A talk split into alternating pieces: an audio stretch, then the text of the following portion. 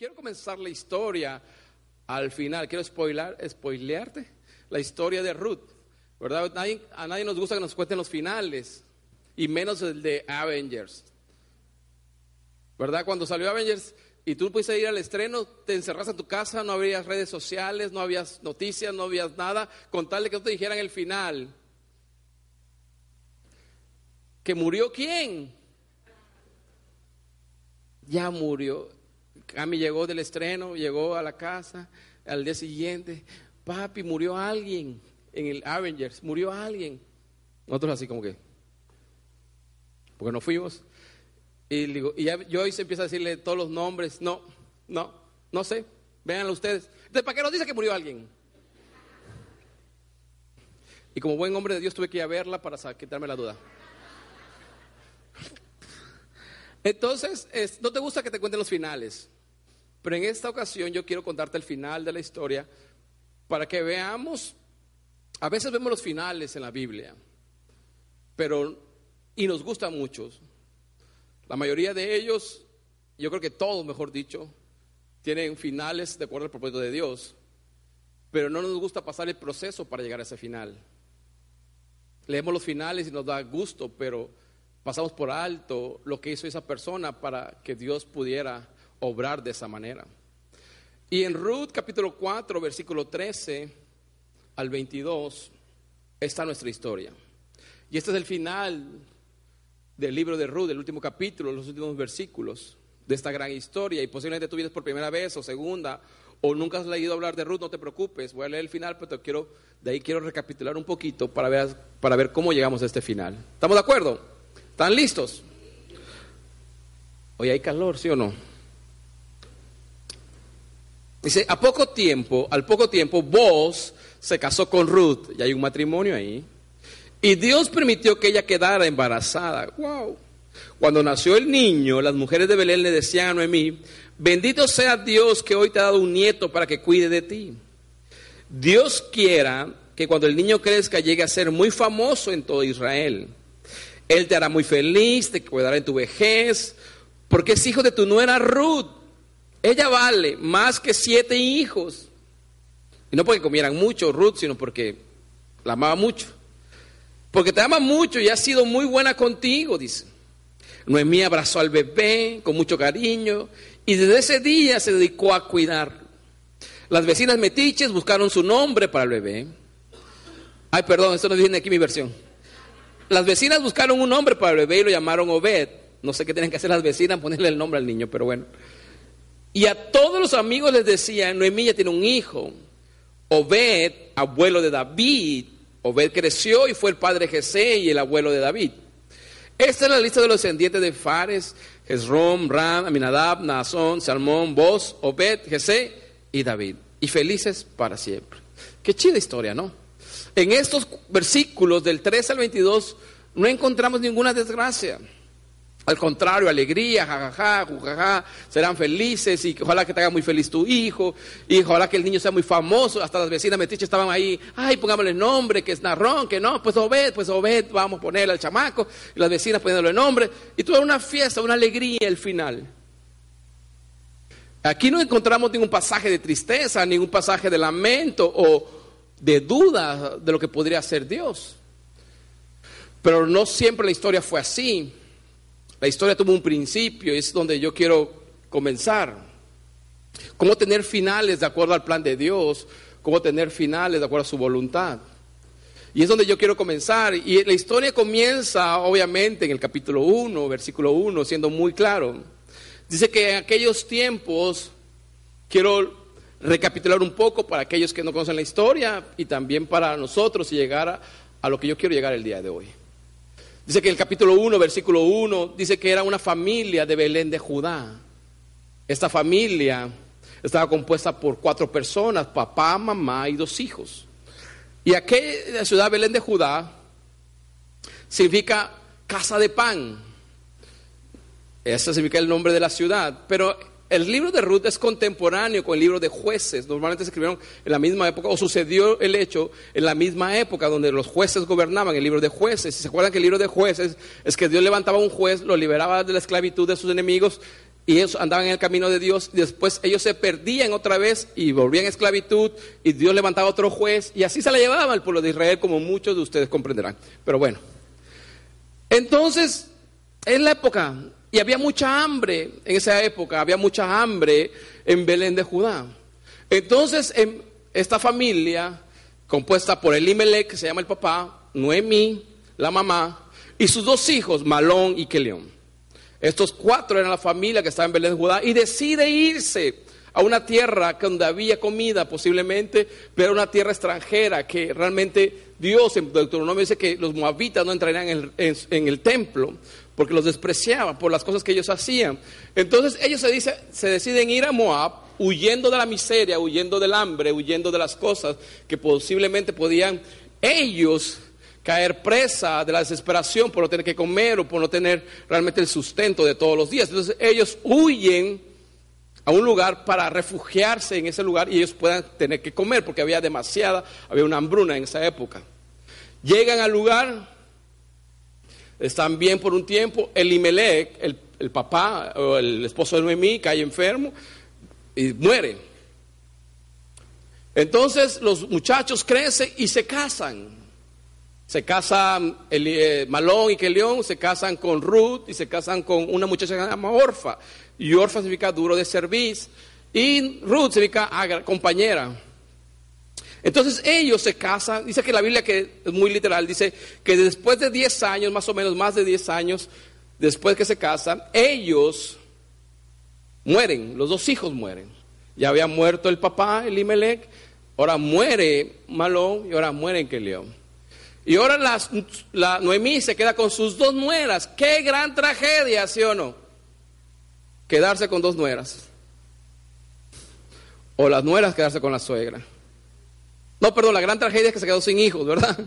Entonces, no le pegues a tu suegra ahorita, no la codes si vienes con ella. Y te quiero decir, no siempre lo seguro a tu vista es realmente seguro. Ellos estaban huyendo de la muerte, a lo mejor morir de hambre o de escasez. Pero en Moab lo que encontraron que fue muerte igual. Ellos huían de la miseria y de la muerte, pero realmente en Moab encontraron muerte. Ella tiene que regresar, ¿verdad? Noemí dice, hay un pasaje que dice, ¿sabes qué? He escuchado que en Belén de Judá Dios ha sido bueno y ya hay comida, regresemos. A veces la necesidad no deja ver los planes de Dios, a veces la necesidad solamente ve espejismos. La necesidad te hace tomar decisiones precipitadas, que Dios no haciendo nada, y tarde o temprano Dios otra vez va a obrar. Y eso es lo que pasó en Belén de Judá. Había una carencia, pero no siempre iba a estar así. Iba a haber un momento que Dios iba a restablecer el orden ahí, que iba a haber abundancia. Pero a veces la necesidad no nos deja ver más allá, sino solamente nuestra necesidad y queremos resolverlo. Y la necesidad solamente va a haber oportunidades que son espejismo, que al final traerán muerte de lo que sigues huyendo. Un día Noemí le dice, ¿sabes qué? Ya hay comida ya en Belén, regresemos. Dice que en el camino iban caminando, obviamente, las dos. Le dice Noemí, ¿saben qué, señoritas o señoras ya? Vayan, regresen con sus familias. No tengo nada que ofrecerles. O sea, ustedes me han tratado bien, han sido buenas conmigo, pero yo no tengo nada. Y dijeron, no, seguimos contigo. Pero más adelante, en Ruth capítulo 1, versículo 11 y versículo 13, les vuelve a hacer las mismas preguntas. Dice, váyanse. Y mira, pero Noemí les contestó algo, porque ellos dijeron, no te vamos a dejar. Y Noemí le contesta esto, váyanse hijas mías, ¿para qué van a seguirme? ¿Para qué van a qué? Ya no tengo más hijos para que se case con ustedes ya estoy muy vieja para casarme otra vez. Y aun si hoy mismo pudiera casarme y tuviera hijos muy pronto, ¿estarían ustedes dispuestas a esperaros hasta que ellos crecieran? No, hijas mías, eso es imposible. Yo estoy sufriendo más que ustedes, pues Dios se ha puesto en mí. Después de la segunda vez que Noemí le dice, ¿saben qué? Váyanse, regresen con su familia la que sí le hace caso y se regresa es Orfa. Una de ellas se regresa a su familia, pero Ruth no, Ruth se queda. Ahora, no confundas las personas que siempre están alrededor con las que siempre están ahí. Hay mucha gente alrededor de tuyo, pero no todos están contigo. No confundas. Ahora, Noemí era lógico que le estuviera diciendo, sabes que no vayan conmigo, no tienen futuro conmigo. Conmigo no hay futuro. Le dijo, miren, ya no tengo hijos, porque había una ley antes que si alguien, si uno de los hijos moría y no levantaba descendencia, el hermano podía levantarle descendencia. Por eso le dice Noemí, ya, no, ya estoy vieja, ya no puedo poder tener hijos. Y aun cuando tuviera un hijo, van a esperar que crezca para que les dé un hijo. No, conmigo no tienen futuro. Váyanse, conmigo no hay nada que hacer. Conmigo ustedes van a tener escasez, conmigo ustedes van a sufrir. Ru, perdón, Noemí para irse a Moab vendió su tierra porque después quiere recuperarla, dice más adelante. No tenía dinero, no tenía donde dormir, no tenía nada. Y Noemí le dice, ¿sabes qué? No vayas conmigo, soy una desgracia, Dios ha puesto en mi contra. ¿Para qué me sigues? ¿Qué futuro te esperas si tú me sigues a mí? No tienes esperanza de nada. No vas a tener esperanza de tener un esposo, no vas a tener esperanza de tener un hijo, no vas a tener esperanza de tener una casa, posiblemente no tienes esperanza de tener, una, de tener comida, no tienes esperanza de nada porque estoy en desgracia. Mejor ve con tu familia que posiblemente te va a dar techo, te va a dar comida y posiblemente encuentres otro marido. Pero a mi lado tú no vas a encontrar nada de eso. No hay futuro a mi lado. Eso le está diciendo Noemí prácticamente a Ruth. Ahora, no nos olvidemos que Ruth era que moabita. Y al ir a otro país extranjero donde sabía que las diferencias eran muy marcadas, se ponía en riesgo. No, posiblemente no iba a ser tan apreciada, no iba a ser tan acogida como si fuera en su propio pueblo. Entonces pues le dijo, Noemi, vas a sufrir conmigo. Pero en las situaciones más adversas está el camino a tu futuro. Posiblemente en las situaciones más adversas está el camino a tu futuro. Tu futuro, tu mejor futuro no está siempre donde todo va marchando bien. Tu mejor futuro no siempre va a estar donde todo sale miel sobre hojuelas, las cosas están dando. Posiblemente tu mejor futuro es donde están las adversidades más fuertes. Tu mejor futuro posiblemente es donde se ponen más duras las cosas. Ahora, ¿por qué para Noemí era un choque fuerte que Ruth no la dejara? ¿Por qué? Por esto. Porque Noemí no había actuado así al principio. Cuando Noemí y su familia tuvieron necesidad de hambre, ¿qué hicieron ellos? Buscar otro lugar donde hubiera un futuro. No se quedaron ahí. Entonces para Noemí le chocaba algo.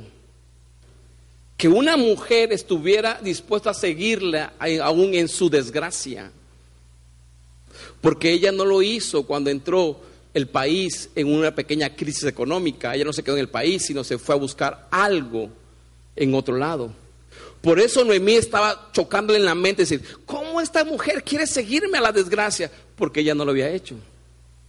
Porque, porque Ruth estaba dispuesta a no solamente seguirla cuando estuviera todas las cosas bien. Ruth no le decía, yo no soy oportunista, yo no solamente te seguí o te amé cuando tenías a tu hijo y ahora que no tienes nada, te voy a dejar de amar.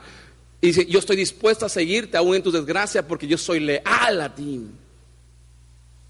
Por eso Noemí le chocaba en la cabeza que una mujer pudiera dar su vida o su futuro a un futuro incierto, a un futuro inseguro, porque ella no estuvo dispuesta a pagar el precio en Belén de Judá. Al contrario, se movió a otro lugar. Ahora, no juzguemos tan fuerte a, a ¿cómo se llama? A Noemí, porque a lo mejor fue el Imelec el de la idea. Y echémosle la culpa al Imelé, total ya se murió. Pero mira lo que dice Ruth 1, 16, 17.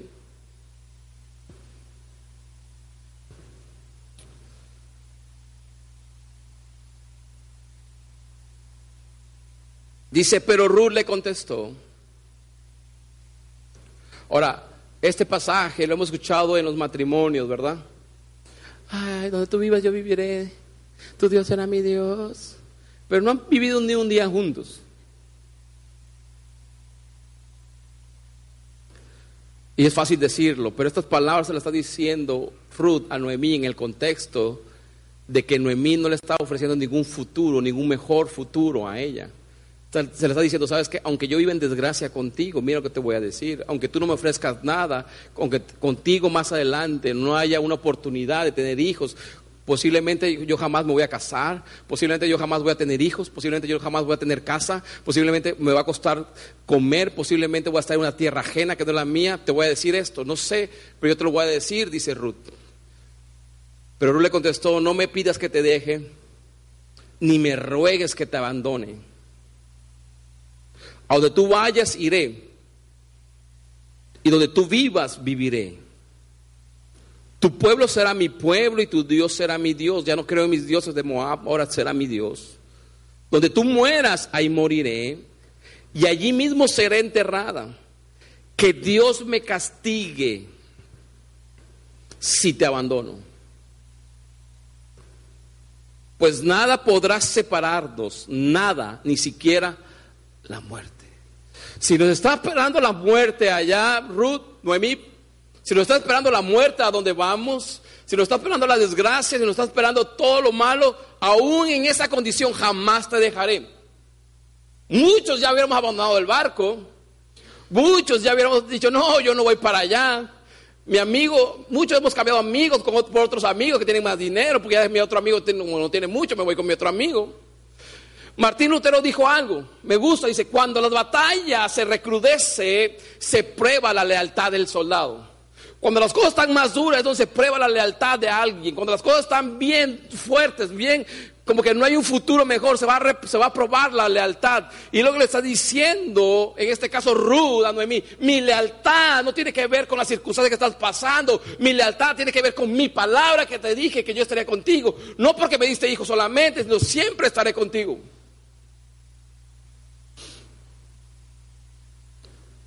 La palabra lealtad viene del latín legalis, que significa respeto a la ley. En las escrituras hebreas, el adjetivo hasid se utiliza con relación a alguien leal o de bondad amorosa.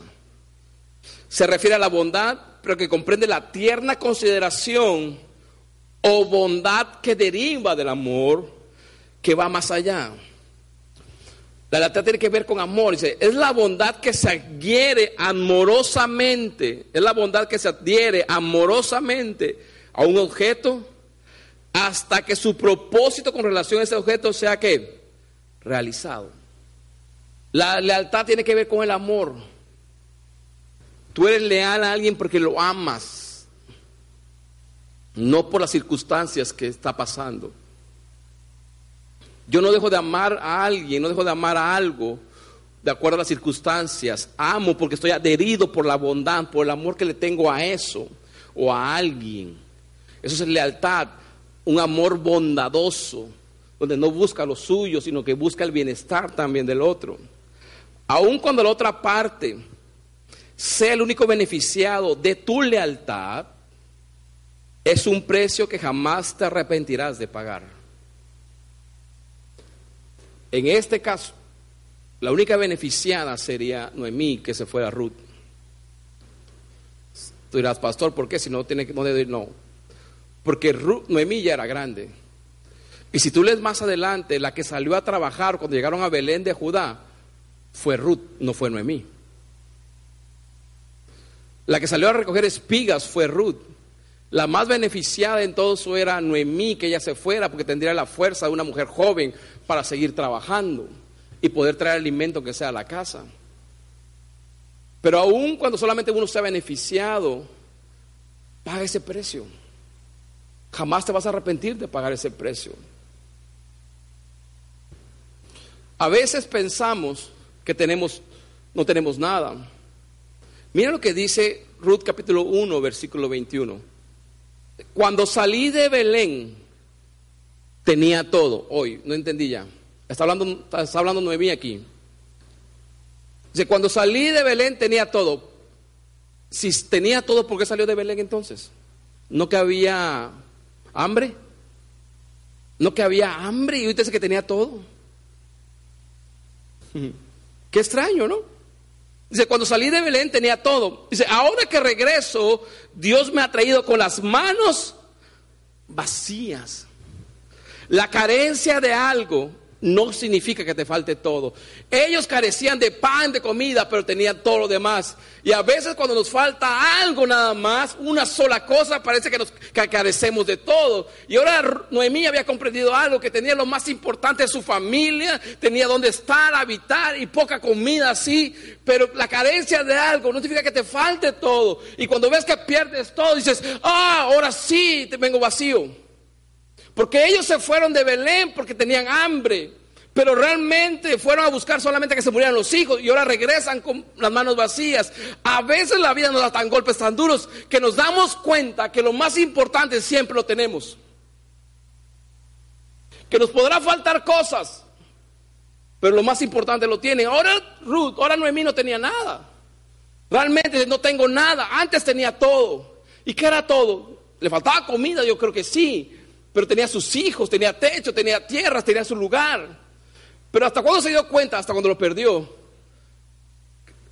cuando ella pensó que eso no valía la pena. Por eso dice Noemí dice, cuando salí de aquí lo tenía todo. ¿Todo qué? Si por eso se fueron a Moab. Ella comprendió que lo tenía lo más importante. Aunque carecía de algo, lo tenía todo. No porque carezcas de algo, piense que te falte todo y te desesperes. A veces carecemos de ciertas cosas y pensamos que nos falta todo. Y cuando realmente perdemos todo, nos, nos damos cuenta que teníamos todo. La lealtad no depende de las circunstancias, porque es la permanencia de tú palabra.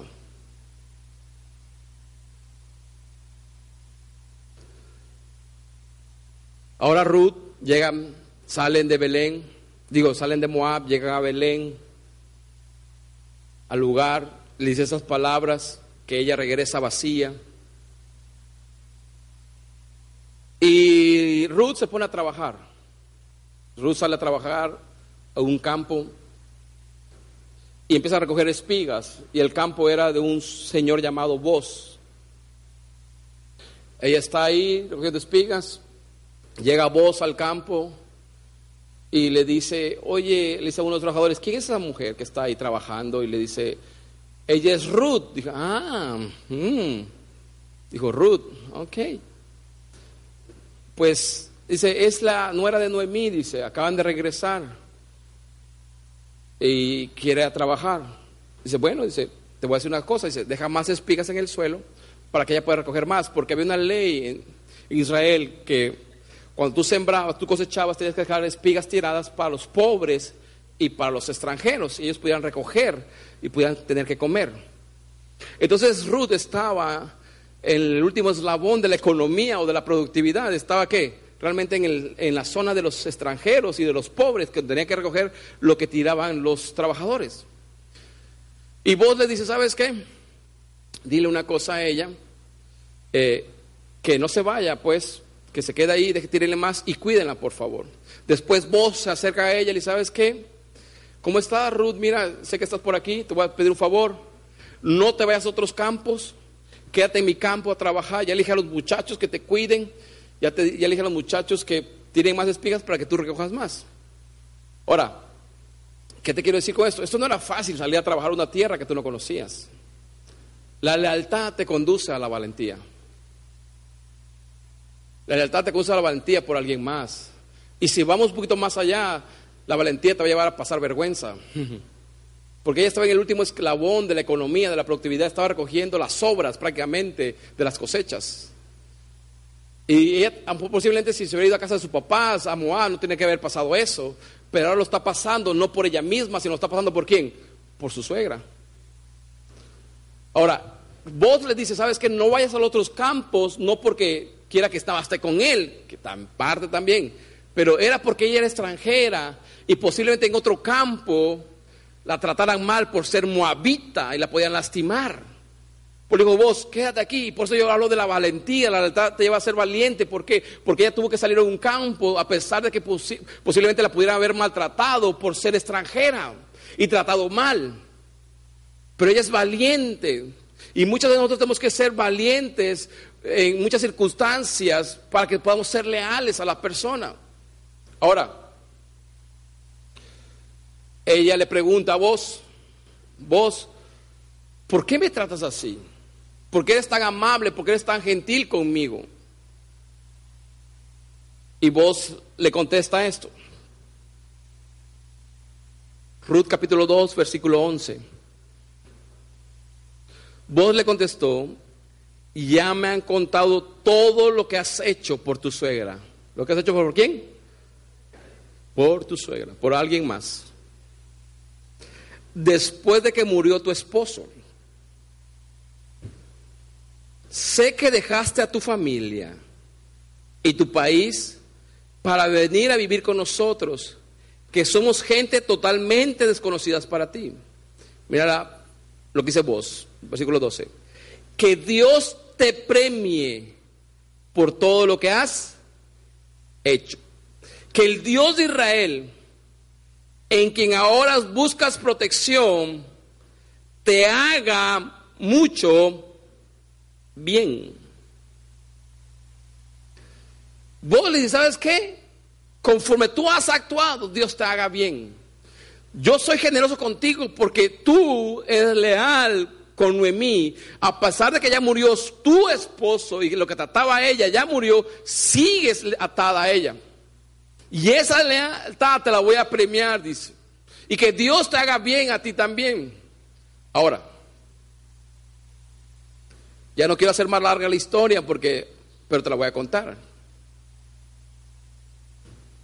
Después de esta plática, como buena mujer, Ruth va y se lo cuenta a su suegra, Noemí. Fíjate que me encontré un muchacho. Bueno, vos dicen que no era tan muchacho, era viejo y feo, dicen. Eso dicen las escrituras. Bueno, no agraciado, pero con mucho dinero. Ahí ya se le quita lo feo. Ahí ya se le quitó lo feo, ¿verdad, señoras? Ahí sí ya. Qué bueno que su corazón es sincero y puro, sus sentimientos son sin tapujos. Bueno, entonces dice que, no entremos en esos detalles, que vos va y se lo cuenta, perdón, a su suegra Noemí, y Noemí le dice, ¿sabes qué? Dice, ese vos es un pariente redentor. Porque había una ley, la que te comenté hace rato, que cuando no levantaba descendencia, un familiar cercano podía levantar descendencia. Le dice, mira, cuando él esté cosechando, tú te vas a ir a meter a su cuarto, pero era, no era nada malo, no hicieron nada malo, simplemente era una situación de estrategia, porque, ay, se mete al cuarto, no, esa época no. Entonces, y tú le vas a decir que pongas su manto sobre ti, y eso va a decir que es un pariente redentor. Y Ruth, como una chica obediente, va y hace lo mismo.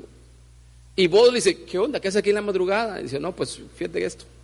Dice, no te preocupes, yo te voy a redimir. Dice, solamente voy a arreglar un detalle. Hay un pariente redentor más cercano. Dice que la mañana siguiente se va a Ruth, le da comida para que llegue con su suegra. Llega con su suegra y su suegra esperándola con el café y después darle el café. Eso no lo dice, perdón. bueno, llega esperando y lo primero que dice, ¿y qué te dijo el hombre? casi, casi como reportera. Y ella dijo, sí, dice que, que sí, nada es que va a arreglar un asunto. Le dijo la suegra, no te preocupes, ese hombre lo va a arreglar hoy mismo. Y sí es cierto, vos se levantó y fue a arreglar el asunto, fue a buscar al pariente redentor más cercano, hizo un trato con él, eh, y lo y convence, y él no quiere entrarle, él dice que sí, que sí va a entrar, y redime. Y los versículos 13 y versículos 22 es donde se enlaza la historia que tengo terminando, donde vos se casa con quién? con Ruth.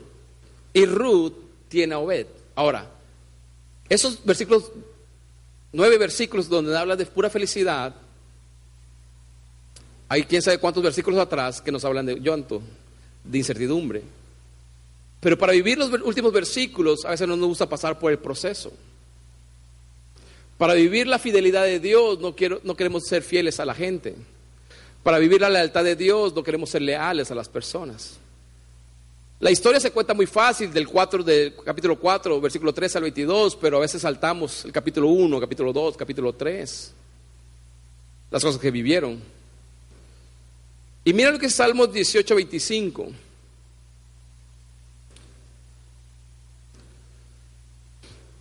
Dice, tú eres fiel, dice el salmista, con los que te son qué. Y tratas bien a quienes bien se comportan.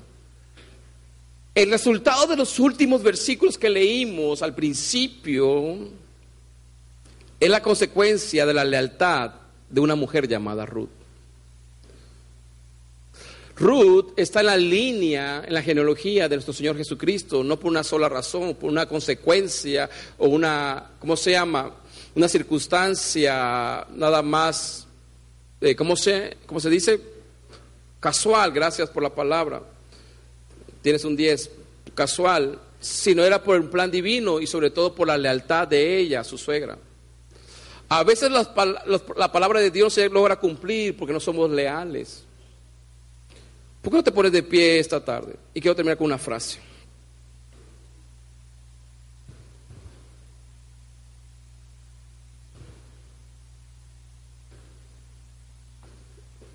Termino con una frase. La o las, la o las oportunidades no deben controlar tu lealtad. La o las oportunidades no deben controlar tu lealtad. ¿Cómo es esto? Vamos a nuestra historia. Había una oportunidad de comida en otro pueblo llamado Moab. Y fueron desleal a la casa de pan, Belén de Judá, a ese Dios que siempre había provisto para todo. Y se fueron a Moab. Porque la oportunidad de comer mejor movió su lealtad. No me malinterpretas. No quiere decir que no puedas mejorar. No, quiero decir que nunca rompas tu palabra cuando la diste. Ahora, veamos la diferencia. Noemí le decía a Ruth, vete con tus parientes, porque hay una oportunidad mejor, porque allá te puedes casar, allá puedes, posiblemente puedes tener hijos, allá vas a estar con ellos, pero la oportunidad de ver algo mejor no movió su qué, su lealtad a Ruth. Que las oportunidades no muevan tu lealtad. Hace muchos años, muchos años, hace más o menos 30 años yo creo. Centro Amistad era una iglesia muy, muy, muy, muy, muy, muy pequeña. Y dije los muy, muy, muy, muy porque así era.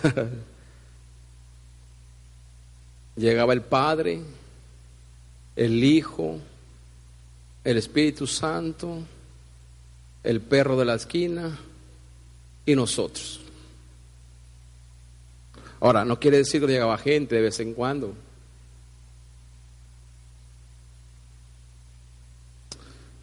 Pero no había ningún futuro al ver a la iglesia ahí. La gente no veía futuro ahí.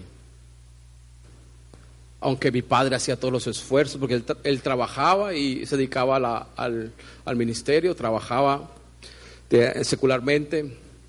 Y cuando venía de carretera, él venía con sus hojitas, estudiando el tema, venía viendo versículos. Yo creo que él hubiera sido patentado para hacer las iPad o las tablets, ¿verdad? Porque venía con sus tarjetitas y le hacía así, volaba una tarjetita y salía la otra tarjetita, y, y le hacía así. venía estudiando el tema y le echaba muchas las ganas, la palabra era muy buena. Pero la gente a veces llegaba y en esa época obviamente había otras congregaciones. Ahora, no estoy hablando mal de la gente, déjame decirte. No estoy hablando, quiero decir, quiero darte un ejemplo que tú puedas llevarte a casa. Y entonces llegaba y decía, pastor, muchas gracias, pero no veo futuro aquí. Voy a otra iglesia donde ya hay para jóvenes, ya están los niños bien, hay climas para los niños, Aquí le dan abanicos y apenas hay sillas. Allá sí hay baños, aquí no hay. Veo un futuro mejor allá, no aquí. Y la gente se iba otra vez.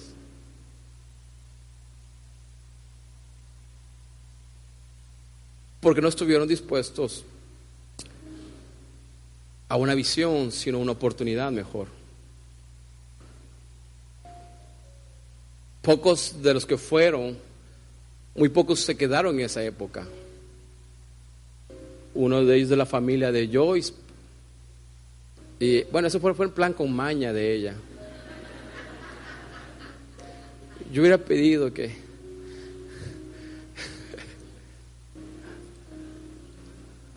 y ellos vieron otra oportunidad, pero ellos jamás pensaron que Dios iba que Dios tenía un plan perfecto en el tiempo perfecto para este lugar. Y posiblemente puede pasar hoy también, que mucha gente dice, no, pues yo mejor me voy a cantar a otro lado, mejor me voy a... Y está bien, no los juzgo. Pero lo único que te puedo decir es que las oportunidades no muevan tu lealtad a algo, aun cuando aparentemente no hay futuro. La gente de hace 30 años jamás pensó que estaríamos así.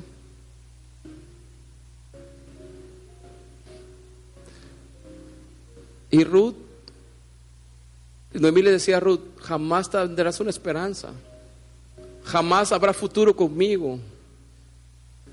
Y en la peor adversidad, en la situación más adversa, encontró el futuro más glorioso, que fue ser parte de la genealogía de Jesús. Donde posiblemente no hay futuro, donde posiblemente no hay esperanza, lo único que te queda de ser es leal a esa, a esa palabra que te has dado, porque Dios tarde o temprano te mostrará el futuro y se completará. Jamás dejes de ser leal y jamás las oportunidades muevan tu corazón a otra cosa. Para muchos una oportunidad mejor es el precio de su lealtad. Una oportunidad mejor es el precio de su lealtad. No siempre sale bien. Noemí dijo esto, salí con todo y regreso vacía. Porque no siempre una oportunidad posiblemente buena es la mejor. La lealtad de Ruth aprendemos que lealtad. Cierra tus ojos esta tarde. Padre, en el nombre de Jesús, gracias por tu palabra esta mañana, Señor. Espíritu Santo, gracias. Porque si podemos hablar de lealtad, Señor, hmm, tú eres, Señor, Jamás nos has fallado, siempre has estado. Donde nadie ve un futuro en los seres humanos, Señor, en tu creación tú lo viste, Señor, y dice tu Hijo por nosotros. Señor, de ti aprendemos también lealtad. Pero nos dejaste una historia tan hermosa, llena de amor y llena de lealtad, Señor, de entre una nuera y una suegra, Señor. Que hoy, Señor, podemos compartirla y puede enseñarnos. Y aprendemos de Ruth, Señor Lealtad no, no solamente a las cosas favorables, aún lealtad, aún cuando el futuro sea incierto, Señor. Gracias te damos, a que Dios te hable esta mañana y a tu corazón.